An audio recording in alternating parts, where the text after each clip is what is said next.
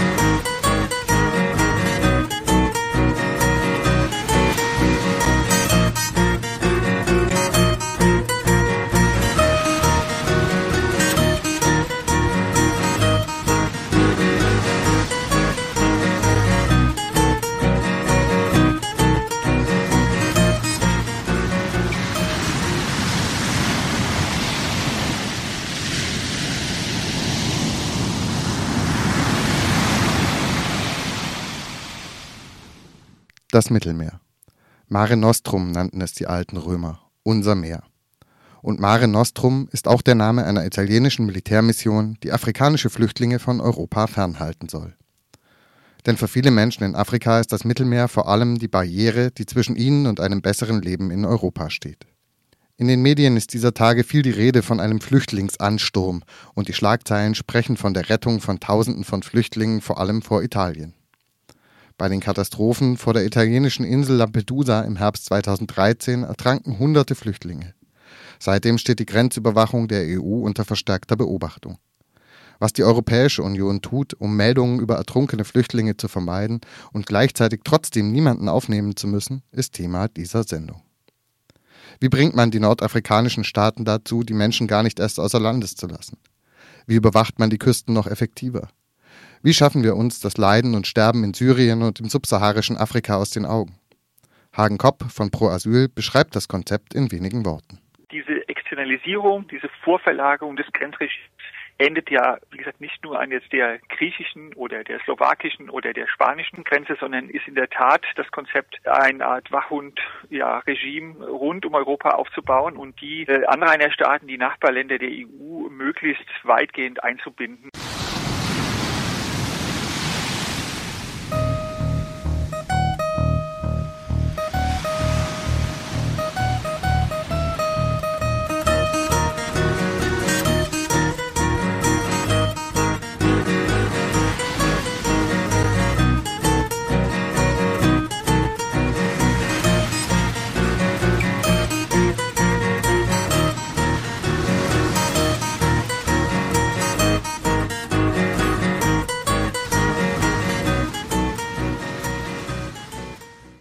Frontex.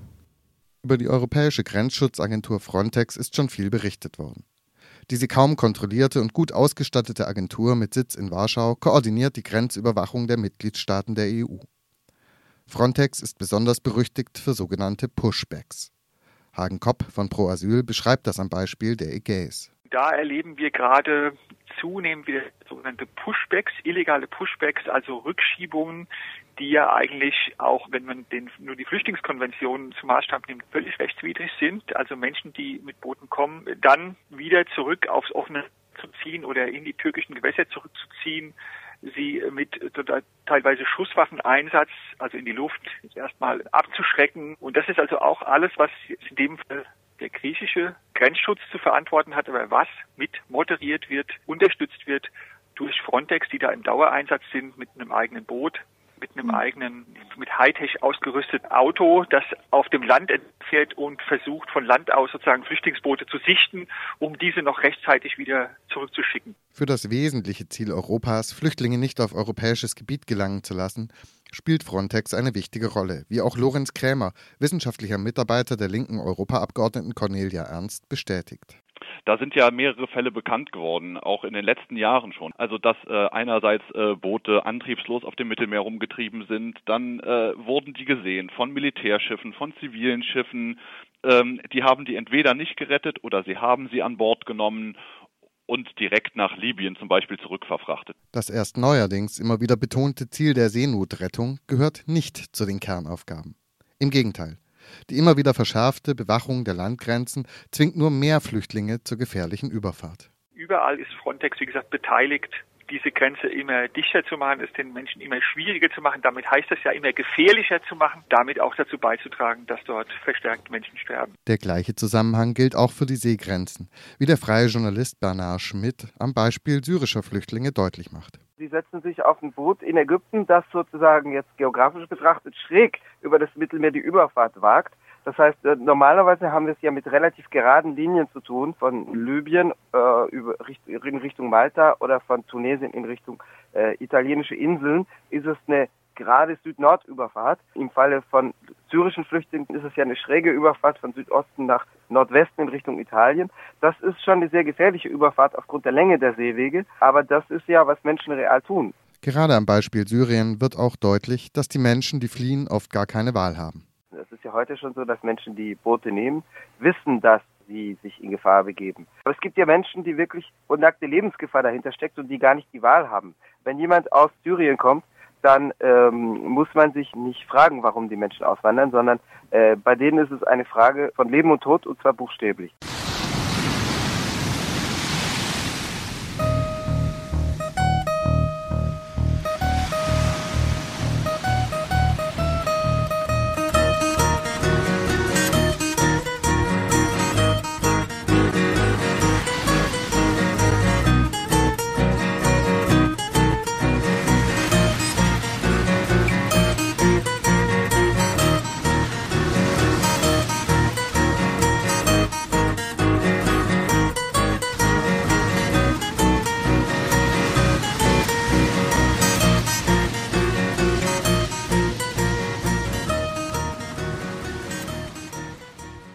Die Einbindung Nordafrikas. Schon vor dem sogenannten arabischen Frühling gab es zahlreiche Abkommen zwischen nordafrikanischen und europäischen Staaten, teilweise unter Beteiligung der EU.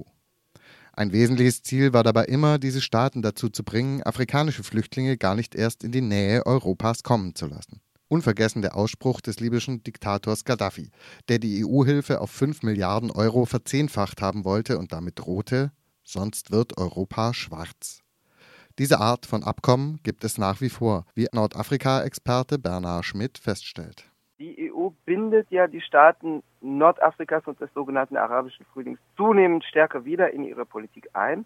Also eigentlich gab es keinen tiefen Bruch. Es gab eine Verunsicherung bei den EU-Institutionen bezüglich der Frage, was ändern die Umbrüche jetzt, also die Revolten 2010, 2011 und die Regierungswechsel. Aber es hat sich ja gezeigt, dass sich nicht sehr viel ändert in der Wirtschaftspolitik. Die Staaten werden weiterhin zur Kreditaufnahme gedrängt und zur Exportausrichtung ihrer, ihrer Wirtschaften auf die europäischen Märkte und äh, auf Liberalisierung, auf Öffnung ihrer eigenen Märkte für EU-Exporte. Da ändert sich nicht viel und das gilt eben ähnlich auch für die Migrationspolitik.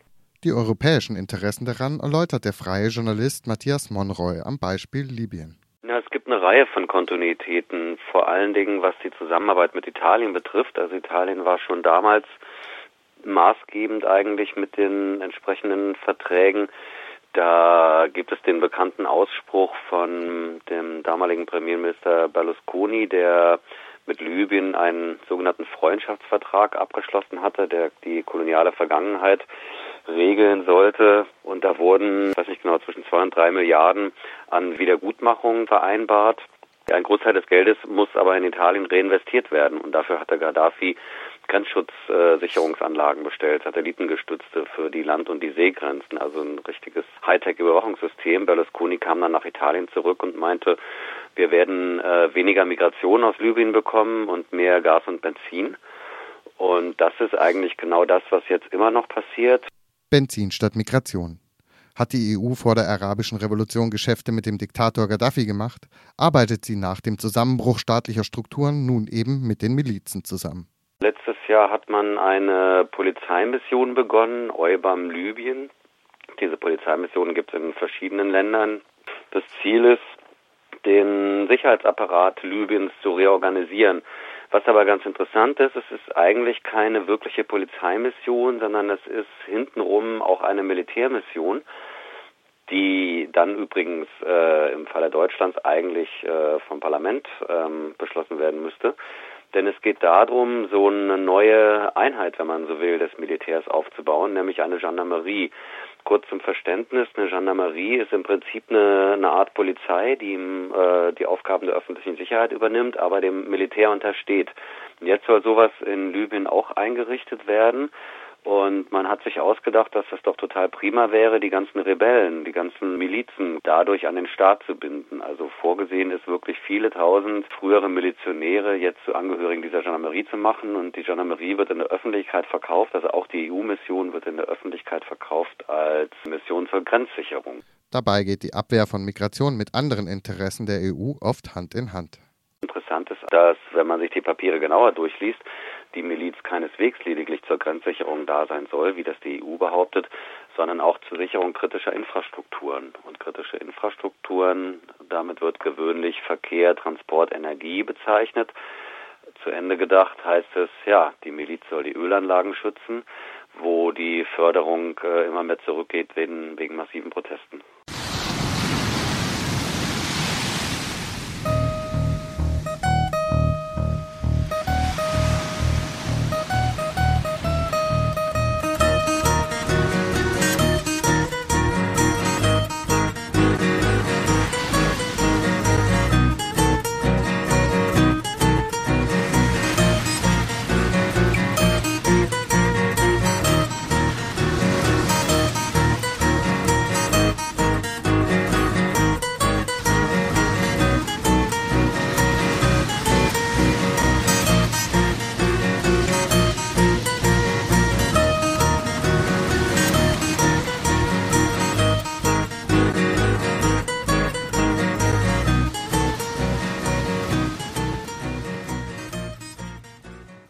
Eurosur. Ein wesentlicher Baustein bei der Vorverlagerung der EU-Außengrenzen ist das neue Grenzprogramm Eurosur. Neben schlichter Aufrüstung der Grenzsicherung dient Eurosur einerseits der besseren Vernetzung der EU-Staaten, soll aber andererseits zunehmend auch die nordafrikanischen Staaten einbinden. Hagen Kopp von Pro Asyl beschreibt Eurosur folgendermaßen. Das große Projekt, das Frontex ja maßgeblich mitbetreibt, nennt Eurosur, mhm. European Surveillance, also Überwachungssystem, eine sozusagen Vernetzung, Koordinierung, Anpassung, Harmonisierung der ganzen Grenzüberwachungsregime an den ganzen Außengrenzen, das sozusagen mit extreme Hochtechnologie, militarisierte Technologie mit Drohnen, mit Satelliten sozusagen mhm. dort die ganzen Grenzen zu scannen und darüber auch wiederum Nachbarstaaten, die Regierung der Nachbarstaaten an diesen Projekten zu beteiligen und neuen Fuß sozusagen reinzubekommen, um das zu schaffen, nämlich einen neuen Ring von Watchdog-Regimes, sagen wir also Wachhundregierungen dort zu installieren. Ähnlich definiert es auch die grüne Europaabgeordnete Ska Keller. Eurosur ist ganz klar ein Baustein in der Abschottungspolitik der Europäischen Union. Es geht darum, darum, anderen Staaten unsere Aufgabe der Grenzüberwachung eigentlich aufzudrücken. Wir sagen also Libyen, dass sie unsere Grenzen schützen sollen. Wir sagen Tunesien und Marokko und so weiter, dass sie unsere Grenzen schützen sollen, ohne aber äh, auf die Belange der Flüchtlinge irgendwie Rücksicht zu nehmen. Der Journalist Matthias Monroy sieht in der Zusammenarbeit mit Libyen so etwas wie ein Pilotprojekt für die Zusammenarbeit mittels Eurosur. Frontex, die Grenzschutzagentur in Warschau, wird dann so quasi die Zentrale dieses Systems werden und kriegt dann von allen Außengrenzen Meldungen, was da gerade passiert und kann diese Meldungen dann an die äh, betroffenen oder ebenfalls betroffenen Polizeien weiterleiten. Also im Prinzip so eine Art neues Meldesystem. Und über Umwege soll an dieses System jetzt auch Libyen angeschlossen werden und das gab es noch nie. Also dass ein Staat, das hat Libyen tatsächlich gemacht vor zwei Jahren, freiwillig gesagt hat, hey Leute, lasst mich doch mitmachen bei eurem tollen Grenzüberwachungssystem. Das passiert eben, wie gesagt, so ein bisschen unter dem Radar. Das bedeutet, dass Libyen nicht offiziell bei Eurosur mitmacht, aber Libyen wird bei einem Mittelmeerüberwachungsnetzwerk äh, mitmachen. Und dieses Untersystem wird in das große Eurosur integriert.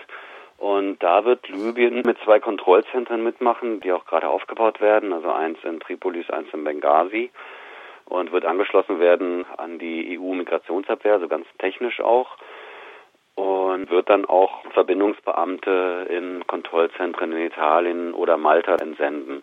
Also wo man eigentlich ganz klar sieht, welchen Zweck auch diese ganze Geschichte verfolgt. Also das ist ein ganz klarer Deal. Europa hält sich die Flüchtlinge vom Leib, ähm, die dann möglichst noch in libyschen Hoheitsgewässern abgefangen werden, damit man die nicht äh, umständlich zurückschieben muss oder erstmal hier in eigenen Knisten unterbringen muss, sondern äh, dass das Ganze in der Verantwortung der libyschen Behörden passiert.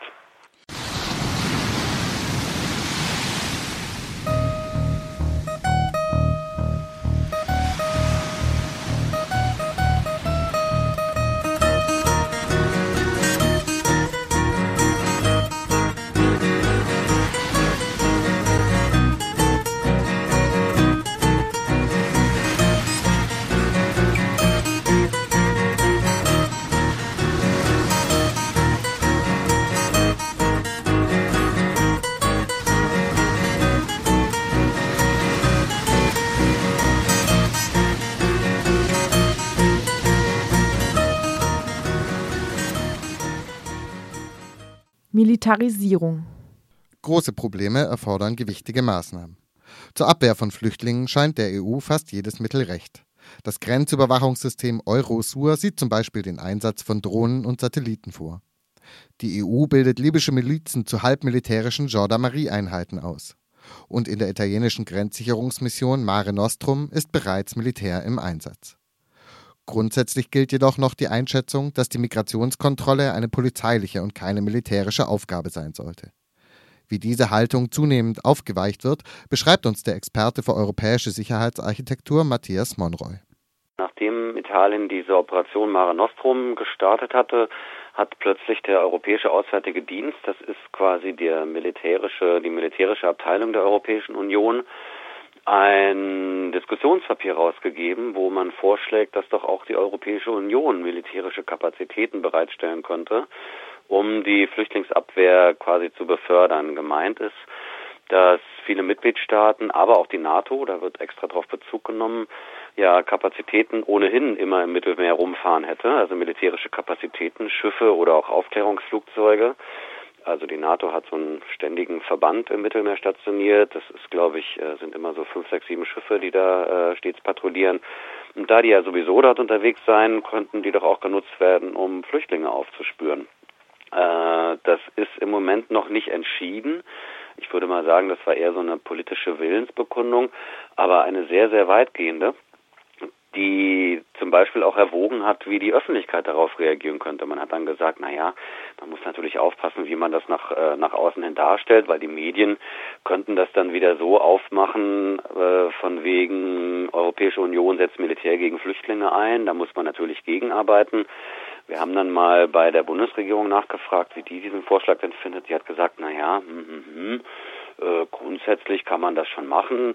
Äh, man betont aber, äh, dass die Flüchtlingsabwehr eine polizeiliche und keine militärische Angelegenheit sein sollte. Also im Prinzip, ja, dieses Papier stößt prinzipiell auf offene Ohren und das ist das, was wir, was uns im Mittelmeer auch erwarten konnte, mehr Militär gegen Flüchtlinge.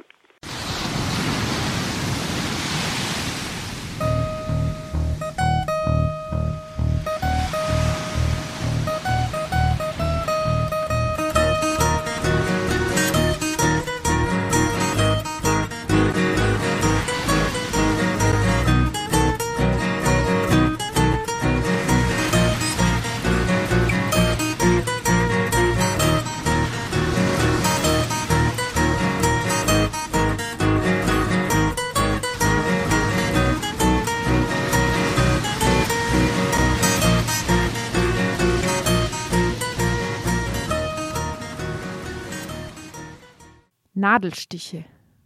Die Vorverlagerung der EU-Grenzen hat viele Facetten. Dabei wird immer wieder deutlich, dass die Interessen der Menschen auf der Flucht keine Rolle spielen. In der Wahrnehmung der EU rangieren sie offensichtlich auf der gleichen Ebene wie Kriminelle. Im Beschluss des EU-Parlaments zur gemeinsamen Asylpolitik zum Beispiel wurde festgelegt, dass die Daten, die von Flüchtlingen im Rahmen der Dublin-II-Verordnung gesammelt wurden, nun auch zur Kriminalitätsbekämpfung dienen sollen. Dazu meint die Europaabgeordnete der Linken Cornelia Ernst.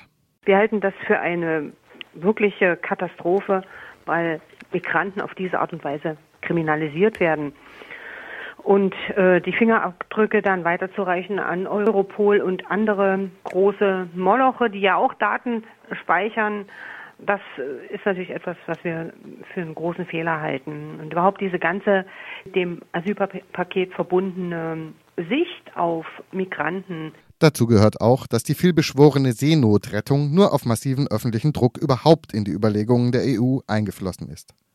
Davon berichtet der wissenschaftliche Mitarbeiter von Cornelia Ernst, Lorenz Krämer.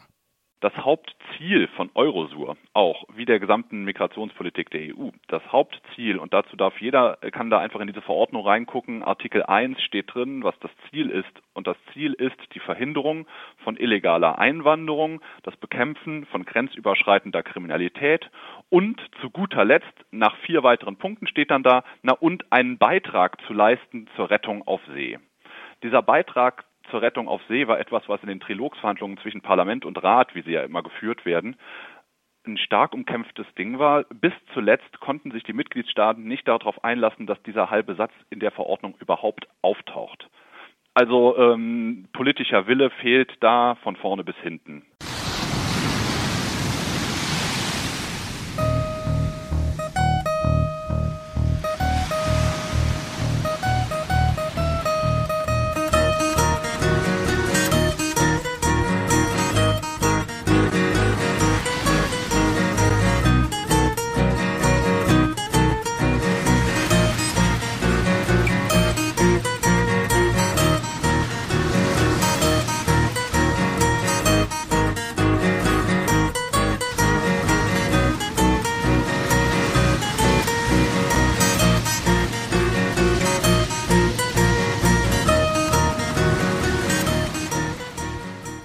Wenn sie trotzdem kommen? So heftig sich die EU dagegen wehrt. Solange die Zustände sind, wie sie sind, werden sich immer Menschen aus anderen Teilen der Welt auf den Weg nach Europa machen. Und immer werden es auch welche schaffen. Im Zuge der Zusammenarbeit mit den Nachbarländern, um unerwünschte Migration zu verhindern, geht es immer auch darum zu sehen, wie diese im Zweifel wieder rückgängig zu machen ist. Sprich, Menschen ohne großen Aufwand wieder abzuschieben. Der Journalist Bernhard Schmidt beschreibt die Taktik der EU. Was jetzt die Angebote der EU für Staaten wie Tunesien und Marokko sind, sind sogenannte Mobilitätspartnerschaften. Das heißt, dass die EU den Ländern Marokko und Tunesien zum Beispiel anbietet, für besser ausgebildete Leute, für junge Leute mit Studium zum Beispiel, Visa-Erleichterungen einzuführen, sodass sie leichter in Europa einen Teil ihrer Ausbildung absolvieren und studieren können und eventuell auch Berufserfahrung sammeln können. Das gilt aber für eine Bildungselite in den, in den Ländern, der sozusagen die, die Mobilität erleichtert wird der Gegenzug ist immer, dass die Länder unerwünschte Menschen, sei es eigene Staatsbürger oder auch Leute, die nachweislich über Tunesien, Marokko äh, und vergleichbare Länder eingereist sind, wieder zurücknehmen. Äh, in Marokko trägt das seit Dezember 2013 erste sehr konkrete Früchte. Es geht darum, dass Marokko tatsächlich unerwünschte Migranten aus Europa verstärkt zurücknimmt, gleichzeitig selber unerwünschte Migranten stärker an die ursprünglichen Herkunftsländer oder Durchreiseländer, zum Beispiel in Westafrika, zurückschickt und dass Marokko gleichzeitig mh, verstärkt Leute auf dem eigenen Boden legalisiert, das heißt Afrikaner und Afrikanerinnen aus dem subsaharischen Afrika. Das heißt, es gibt eine mehrstufige Politik. Es werden Leute zurückgeschickt oder an der Grenze abgewehrt durch Marokko oder durch Marokko zurückgeschickt ins übrige Afrika. Es gibt Leute, die werden in Marokko stabilisiert und ihr Aufenthalt wird legalisiert in Marokko. Es gibt Leute, die nach Europa weiterreisen, aber auch Leute, die von Marokko wieder aus Europa zurückgenommen werden. Diese Politik sozusagen in Stufen wird äh, das Modell sein für die zukünftigen Beziehungen. Es gibt noch ein anderes Modell, nämlich die Zusammenarbeit mit, mit Libyen. Das ist eine überwiegend repressive Zusammenarbeit, weil es wenig Migration von Libyen gibt. Also Libyen ist auch ein bevölkerungsarmes Land, wo es einen relativ geringen Migrationsdruck gibt. Aber äh, mit Libyen gibt es äh, mit den neuen Autoritäten, die nach dem Sturz Gaddafis kommen, gab es schon früh äh, von Italien aus äh, bilaterale Abkommen über einfach die Rücknahme und Einknastung in Libyen von Leuten, die zurückgeschickt werden. Ein solches Abkommen wurde kürzlich zwischen der EU und der Türkei geschlossen. Für syrische Flüchtlinge beispielsweise bedeutet dies den Weg über das Meer. Der Journalist Matthias Monroy sieht keine weitreichenden Vorteile für die Länder, die an die EU grenzen. Sagen, dass die Zugeständnisse in den letzten Jahren weit, weit gesunken sind. Also solche, solche Abkommen wurden ja beispielsweise auch mit äh, Ländern geschlossen, die mittlerweile zur EU gehören, also wie zum Beispiel Polen. Ähm, und früher war das so, dass die Gegenleistung dann eben die Befreiung von der Visapflicht war. Im Falle Marokkos und Tunesien äh, möchte man das natürlich nicht machen.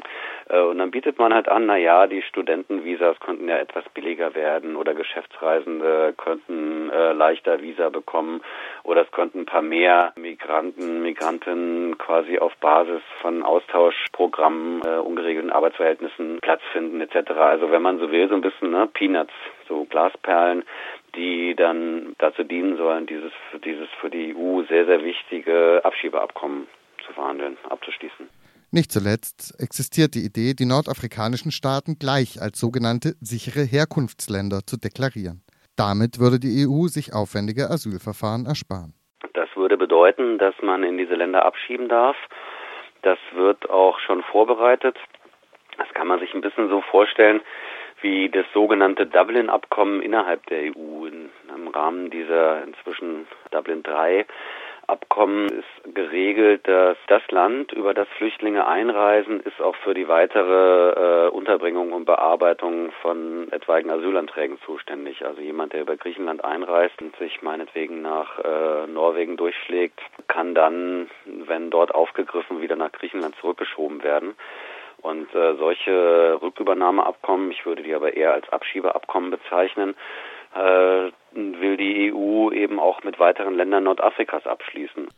Ob Flüchtlinge dann eine Heimat in Nordafrika finden oder ob sie in den Händen libyscher Milizen landen, ob sie in der Wüste ausgesetzt werden, in Lagern vegetieren oder sich wieder auf den Weg über das Meer machen, interessiert Europa dann nicht mehr. Auch Lorenz Krämer, wissenschaftlicher Mitarbeiter im Europaparlament, bestätigt das. Das große Motto der Politik ist natürlich die Abwehr von illegaler Einwanderung. Und unter diesem Gesichtspunkt werden alle Handlungen gesehen die EU verfolgt da nicht viel, was da ansonsten mit den Leuten passiert.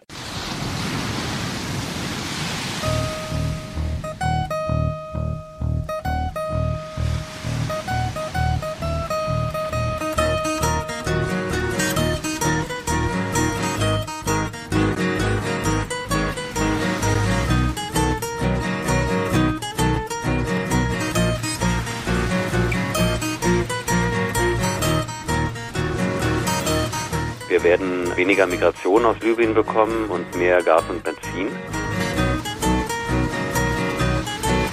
Die EU verfolgt da nicht viel, was da ansonsten mit den Leuten passiert.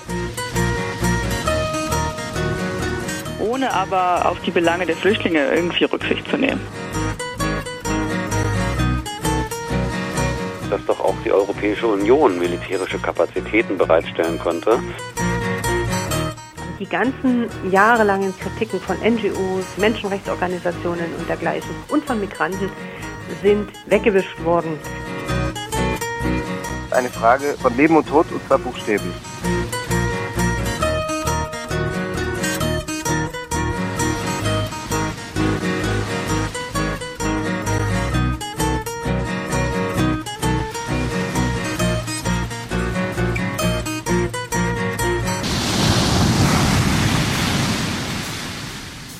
On Air. Europe on Air. Europa por las ondas. Europa auf Sendung. Europe on Air. Por las ondas. Auf Sendung. Du, you, yo, ich y Europa. And Europe. Europe on Air. You, me and Europe.